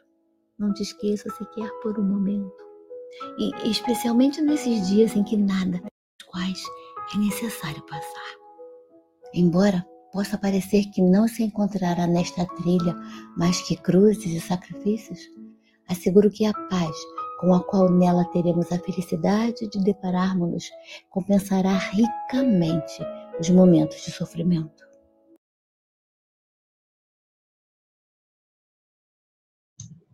Você está mutado. Certo. Desculpa, mutei para não dar para não dar eco. É, foi só um trechinho para vocês verem a, a, riqueza de detalhes, né, é, do, do, da, da letra escrevendo e mesclando com as imagens e a animação e o movimento. O Alexander sabe do, trabalho que dá fazer isso, né? E o César topou o desafio e a gente teve esse vídeo que era para ser só um, um, PDF postado, né? Ah, recebemos o PDF da carta, eh, vamos dar layout e vamos postar para os professores. A gente não, criar uma coisa uh, um pouquinho é, mais, mais atenção, e aí foi esse vídeo, foi um, foi um sucesso. Eu acho que esse vídeo também, também foi um vídeo em, com curto prazo também, né? Também a gente está sempre... Mas eu te passei algum trabalho com você, Oi? Eu acho que não, né? Você nunca me passou um trabalho com longo prazo. Eu acho que isso é ótimo também, porque a gente entrega mais rápido. O...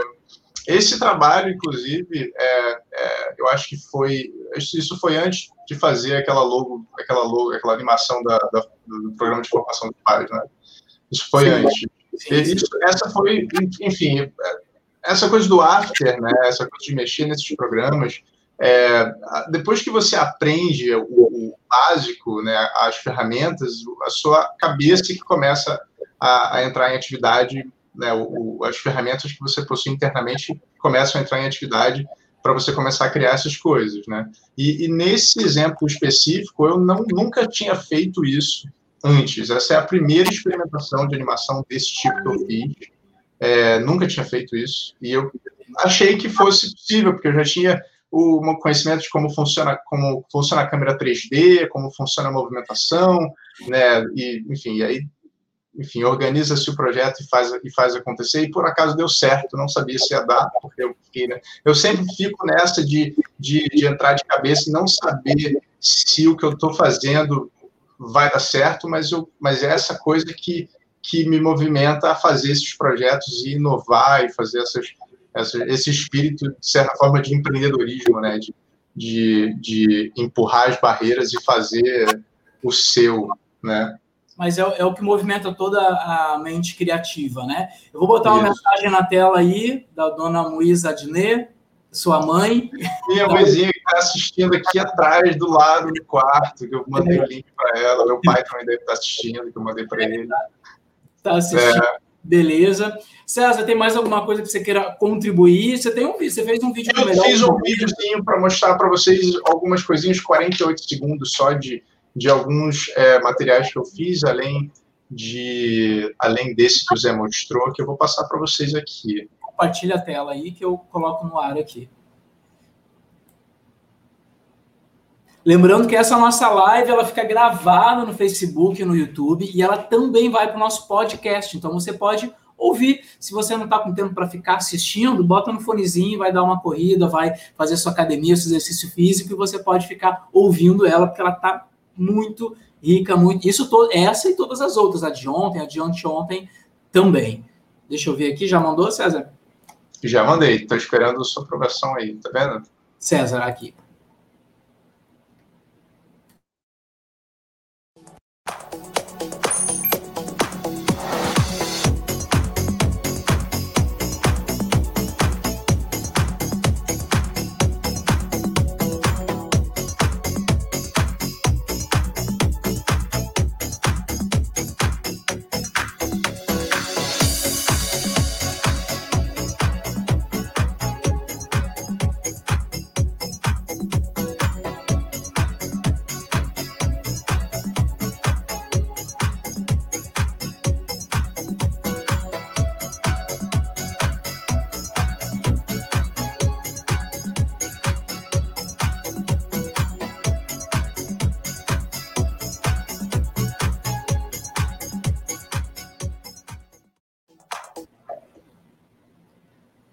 Bacana, bacana, César. E tem imagens aí de, de outros colégios também que você fez material, de outro, sim, outros sim. clientes também. O que, que é aqueles, aqueles bichinhos lá? Não tinha visto esse material que você fez, muito bacana. Os bichinhos são um trabalho que eu faço com o meu pai aqui em casa. A gente comprou um chroma key improvisado, a gente fez um improviso aqui, a gente faz uma animação com fantoches aí. Esse trabalho, né, essa essa, essa coisa que apareceu das pedras, né? É uma, eu fiz a montagem do cenário no After com todos os elementos individuais, assim.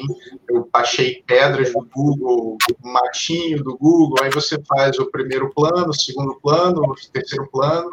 É um trabalho que demora, assim, um dia, dois dias para você montar aquela, aquela atmosfera toda, e depois você coloca isso no, no After Effects ou no DaVinci Resolve, que é outro programa Dá isso fazer. Isso tá, tá musicado, porque teu pai é músico, né? Isso tem, na verdade, tem, tem, um, tem um vídeo que, que a gente finalizou, mas a gente não lançou ainda. Mas ele também faz as músicas, eu ajudo com ele também, porque eu também faço uma produção musicalzinha ali aqui. E a gente, enfim, a gente bota a mão na massa. As, as coisas que eu faço, eu, eu, eu, eu, tento sempre, eu tento sempre fazer, né? E pensar, pensar menos e fazer mais. Gente, muito, muito bacana a, a, experiência aí do César, a experiência do Alexander, do Wendel, do Henrique. Enfim, foi um dia. O Henrique teve que sair mais cedo, mas foi um dia muito gratificante aí, com experiências diversificadas, mas uma coisa todas têm em comum. A gente viu amor no olho de vocês, a gente viu o olho de vocês aceso quando vocês contavam as suas histórias e como tudo aconteceu, não é, Érica? Eu acho que é o mais importante na hora de você escolher o que você vai, a profissão que você vai ter, o curso que você vai fazer, é ter esse amor no olho, né? Esse olho aceso. Uhum. e o legal é a gente contar também, né? Porque a gente, tá, a gente só conta as coisas que deram certo. Com certeza, no caminho de vocês, algumas coisas também não deram certo. É importante a gente saber, mesmo quando a gente ama a profissão, tem dias ruins, né? E tem coisas, às vezes, que não são tão legais. Mas realmente, todo mundo aqui tem uma história, bastante história muito legal para contar, porque no saldo de tudo vale muito a pena trabalhar fazendo aquilo que a gente gosta, que a gente escolheu, né, que a gente é, se preparou. Então é importante a gente saber que todos aqui tiveram um preparo, né? Cada um teve o momento de estudar, de, né, de conhecer melhor, de experimentar e de chegar até onde chegou e de não estar parado, né? Está sempre inovando com coisas diferentes. Então, essa questão do empreendedorismo que a gente já tinha falado também, acho que foi na primeira ou na segunda live, né? De você ser empreendedor dentro da sua própria área, né? Você precisa fazer gestão, administração para ser um empreendedor, mas todos aqui, de alguma forma, mostram isso também, né? Então, eu gostei muito desse formato da live, mais tranquilo, né? Mais de, de, de bate-papo, mas sem deixar de passar o conteúdo das informações. Obrigada, sim, a todos que estiveram aqui hoje. É, Estão de parabéns pela carreira que escolheram, pelo trabalho, inclusive social, que todos aqui, de alguma forma, já mostraram que fazem também com a contribuição disso né, nessa sociedade, que eu acho que é também a importância da nossa profissão. A gente vê essa contribuição. Particularmente, estou muito encantado com o trabalho do Alexander, porque diz diretamente ao meu, ao meu minha atuação na né, questão dos jogos, mas Wendel e César e Henrique também, que saiu aqui, né, trouxeram experiências super valiosas que estão guardadas aqui nos nossos corações. Laura?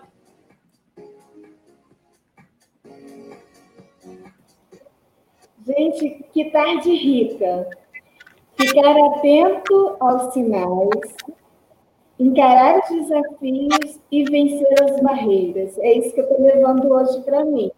Muito legal, agradeço a todos, o Alexander, ao César, ao Wendel, ao Henrique, Zé Alessandro e a Érica. Muito bom, adorei. Vamos para a próxima manhã fechar com chave de ouro a nossa semana. É isso aí, galera. Amanhã tem mais CPEM às 14h20 aqui no Facebook ou no YouTube, onde seja que você, onde quer que você esteja nos assistindo. Hoje foi a hashtag Open Your Mind. Se você não pensava em nenhuma dessas profissões, olha só que riqueza que a gente trouxe aí de comunicação para vocês sobre essas profissões, sobre trabalhar com cinema, ou trabalhar com roteiro, ou ser ator, ou ser autor, ser piloto, ou ser designer gráfico, criar coisas, mas a gente viu uma coisa em comum em todos eles, o olho brilhava quando falava da sua profissão, e muito bem lembrado pela nossa psicopedagoga Érica, sim, teve um momento que alguma coisa deu errado, mas se alguma coisa der errado, se alguma dificuldade você tiver,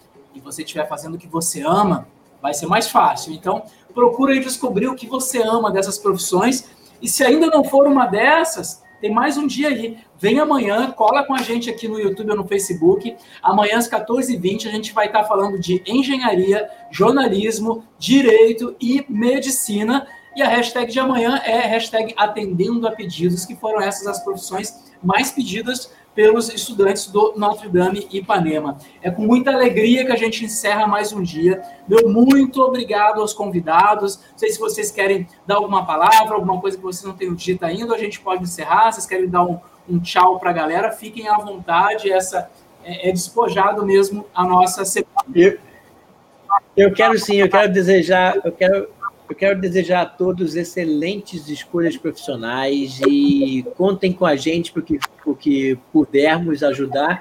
E quero agradecer a todos vocês a sua oportunidade dada mais uma vez. Eu me encantei aqui com os colegas, as histórias deles e aprendi Eu vi que você muito. se encantou, muito porque obrigado você nos bastidores falou que tinha que sair cedo e você ficou até o final, né? Você estava gostando. Exatamente. Comecei a mandar e-mail aqui dizendo: ó, não vou poder, não vou poder, estou ocupadíssimo. E fiquei aqui com Obrigado, vocês. Obrigado, Alex. César? Eu queria agradecer a, a oportunidade de falar com todo mundo aqui, o convite do Zé, de ouvir essas histórias do Alexander, do, do Endo, do, do Henrique, que foram são muito enriquecedoras. É, e, enfim, é isso. Eu agradeço aí a galera por estar assistindo. Wendel Bendelac. Ah, quero agradecer, estou com saudade, José. E duas coisas. Eu lembro quando você contou desse projeto e hoje eu conheci o César. Eu lembro quando você foi para lá com adolescente. Olha quem é, que bacana ver essa pedrinha jogada lá, repercutir.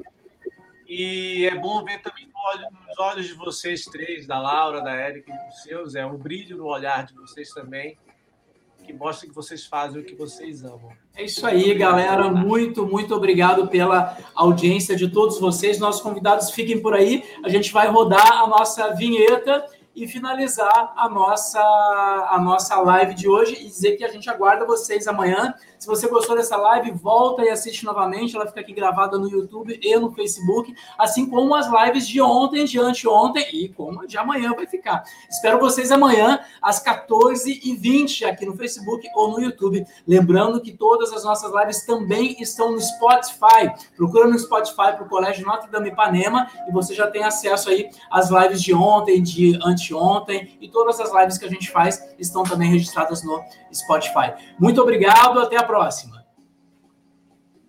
Cadê a nossa vinheta? Aqui!